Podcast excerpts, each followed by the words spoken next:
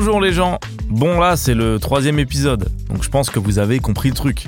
Je me suis lancé dans l'organisation du mariage de Delphine et Sarah. Et ah oui, mais d'ailleurs Sarah, j'en ai pas beaucoup parlé.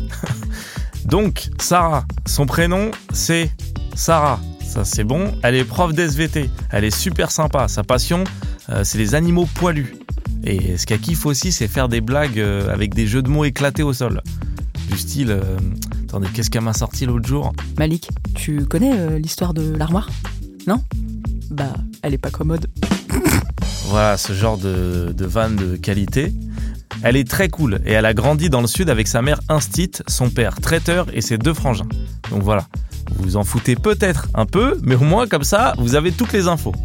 Donc je la connais depuis un peu plus de deux ans et là, elle épouse ma meilleure pote Delphine et j'organise leur mariage. Et en organisant le mariage, je me suis rendu compte d'une chose, il y a un truc qui est indispensable, c'est d'avoir un lieu. Ouais, un bon lieu.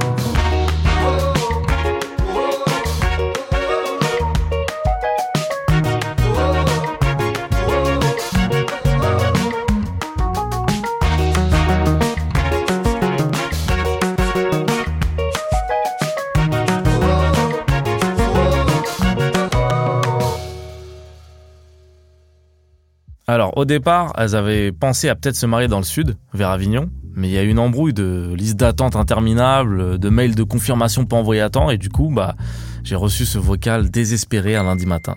Coucou Malik, c'est Sarah. Écoute, on a une énorme galère avec la salle de Romoulin, je sais vraiment pas quoi faire.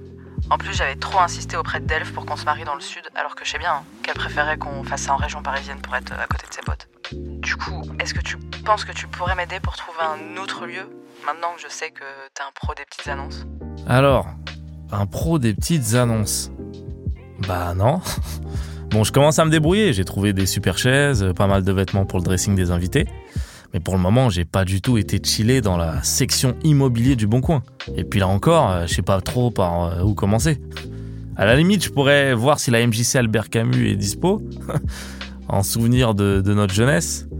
Mais en vrai, ça risque de pas trop faire Marie Delphine. Je juge pas, mais elle était super fière d'avoir passé le périph' quand elle a emménagé avec Sarah.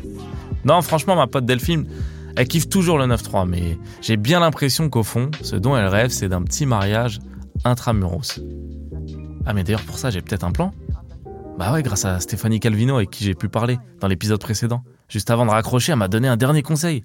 Oui, en termes de lieu, je pense à un, lieu qui s'appelle La Caserne, qui est à Paris, qui a pris vie il n'y a pas très longtemps, qui est un lieu en fait qui référence des marques euh, éco-responsables, hein, on peut dire ça comme ça, voilà, et qui est là pour promouvoir euh, la thématique de la durabilité euh, dans l'industrie de la mode, voilà, et pas que de la mode. Donc la caserne serait vraiment un lieu approprié qui ferait totalement écho à, l'événement que tu prépares. Et du coup, je suis allé voir son site et effectivement, ça a l'air incroyable. Elles vont kiffer en plein cœur de Paris avec un rooftop, une salle de danse. C'est dans le 10e arrondissement, c'est une ancienne caserne de pompiers. Ah, elle, du coup, c'est euh, Maïva Bessis, la directrice générale de la caserne. C'est la plus vieille caserne de pompiers de Paris, créée en 1877. Euh, elle est composée de six corps de bâtiments autour d'une cour qui fait 800 mètres carrés. C'est vraiment un lieu magnifique. L'extérieur est classé et c'est un lieu dans lequel on espère avoir de l'impact et rassembler des gens qui sont dans la même dynamique que nous. Et ce qui est cool, c'est que sa dynamique, tout comme Stéphanie, c'est la mode responsable. Je pense que la mode responsable, c'est avant tout une mode qui sait se remettre en question. D'abord en mesurant son impact négatif sur les écosystèmes, notamment en faisant très attention au sourcing de matières premières. Euh, mais c'est aussi une mode qui sait euh, mesurer son impact positif sur les communautés qu'elle fait travailler tout au long de la chaîne de production. Hmm. Mais ça me fait penser. Enfin, j'en ai pas mal parlé avec Stéphanie. On n'y pense pas forcément, mais c'est dingue comme ça peut polluer. Effectivement, tu as raison. Malheureusement, la mode, c'est une industrie extrêmement polluante euh, et c'est une industrie de surconsommation aujourd'hui. Alors, qu'est-ce qu'on peut faire pour améliorer les choses? Moi, je pense qu'il faut entrer dans une économie beaucoup plus circulaire. Par exemple, quand mon vêtement ne me plaît plus, avant de l'apporter dans un point de collecte, ce qui est très bien, hein, mais avant, il faudrait se demander si une personne de mon entourage serait pas heureuse de lui donner une autre vie.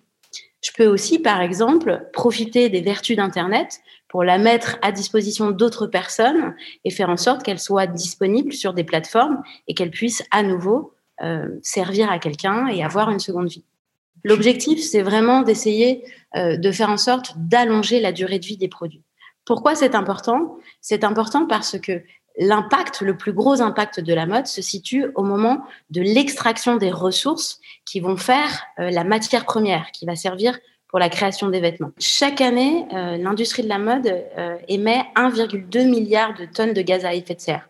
C'est environ 2% des émissions globales de gaz à effet de serre à l'échelle mondiale. C'est énorme. C'est énorme. Ok. Ah ouais, c'est énorme. Mais d'après toi, qu'est-ce qu'on peut faire? Mais l'idée, c'est vraiment de se dire, Aujourd'hui, la mode, c'est une industrie qui fait travailler énormément de monde. C'est une industrie de plaisir de laquelle il faut pas forcément, enfin, dans laquelle je pense qu'il ne faut pas se priver. La question, c'est comment la rendre moins impactante.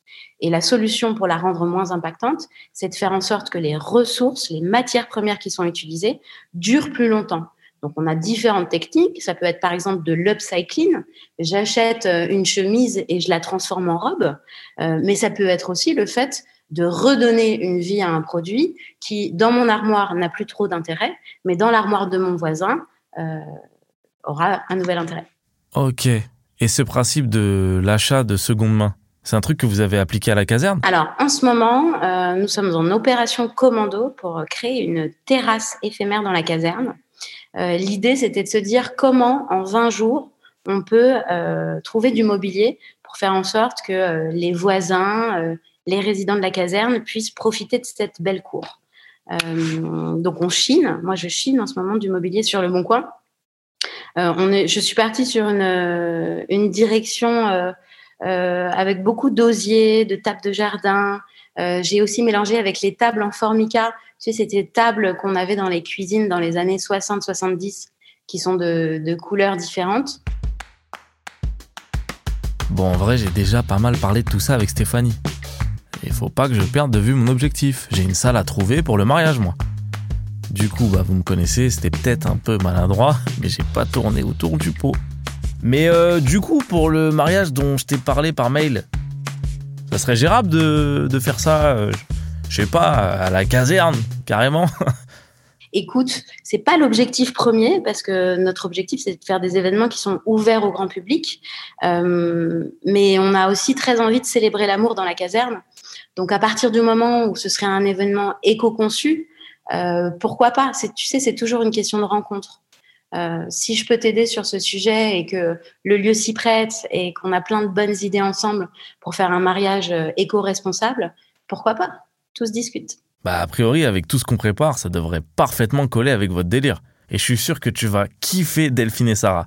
Mais on est d'accord, hein, tu me confirmes bien que le lieu est adapté. Bien sûr. Bien sûr, c'est vraiment un lieu qui a été conçu comme un, un, lieu de fête, un lieu de rassemblement.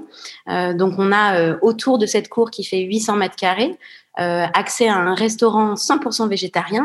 On a aussi un bar rooftop et une salle de bal avec l'objectif de mettre la fête au cœur du projet.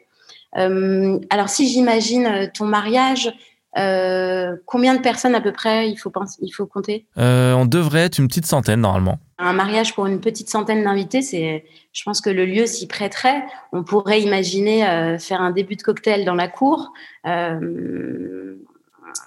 ensuite un petit buffet dans notre restaurant végétarien avec des chefs qui cuisinent en live, de, qui cuisinent des légumes derrière notre cuisine ouverte.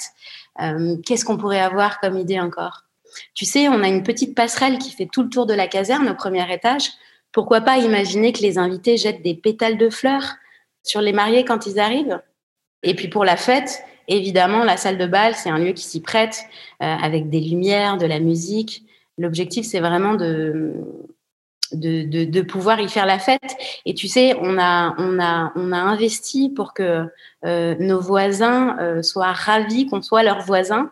Euh, et donc, on, a la possibilité de faire pas mal de bruit dans la salle du sous-sol puisqu'elle est insonorisée. Donc, ça promet une fête endiablée jusqu'à pas d'heure dans la nuit. Oh là là, c'est parfait ça. Parce que pas sûr que les voisins kiffent trop la programmation musicale que j'avais en tête. On a encore un peu discuté de l'espace, de la sono, puis j'ai raconté à Maïva le concept de dressing qu'on avait imaginé avec Stéphanie. Et là, bah, pris dans mon élan, je me suis dit, ça pourrait être cool de faire un genre de défilé avec les invités, tout ça. Trop sympa comme idée, avec plaisir.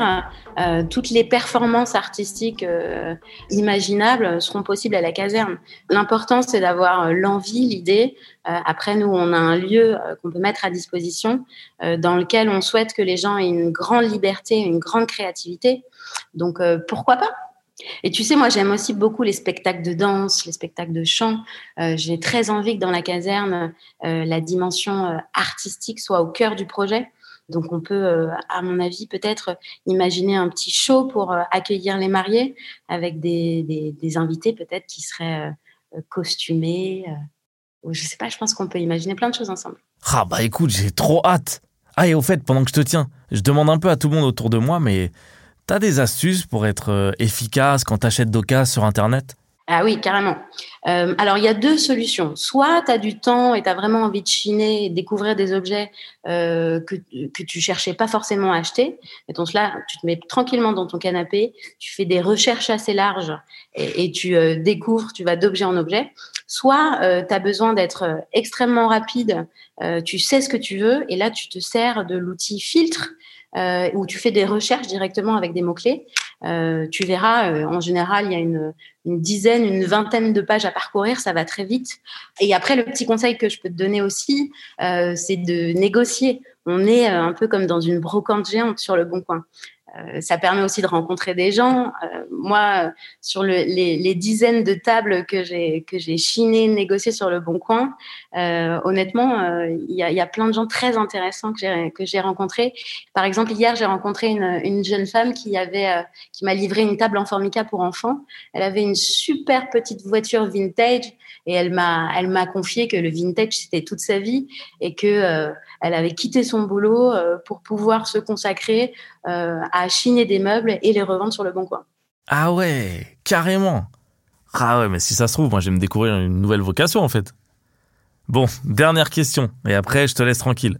T'as une idée d'un truc auquel, bah, j'aurais peut-être pas pensé pour le mariage? Euh, Laisse-moi réfléchir. Peut-être que euh, si tu as prévu euh, des petits dragées pour les, les invités, tu pourrais trouver des étoffes en tulle, des rouleaux non utilisés qui pourraient servir de petits pochons. Euh, je pense que si tu as du temps et euh, l'envie d'être créatif, euh, sur le bon coin, tu peux trouver à la fois des produits finis, mais tu peux aussi trouver des produits qui vont te servir à créer toi-même l'objet dont tu as besoin. Ah. En raccrochant, je me suis dit que le mariage que j'étais en train de préparer pour Delphine et sa meuf s'annonçait vraiment beaucoup trop bien. En revanche, pas sûr qu'utiliser mes skills pour personnaliser des trucs soit vraiment la bonne idée. Faudrait que je vous raconte la fois où j'ai failli mettre le feu au collège à cause d'une mauvaise manip. C'était pas en chimie, hein, c'était en cours d'art plastique. Enfin bon, ceci dit, il euh, y a sûrement des pros qui savent faire ça très bien, personnaliser des trucs. Élise et Julia m'avaient parlé de plusieurs contacts d'ailleurs. Ah mais oui, bah oui, Arnold du bazar d'Alger, c'est ça. Lui il personnalise des, assiettes en porcelaine. Ah ça peut être trop bien ça, mais ouais. Ah je vais me renseigner.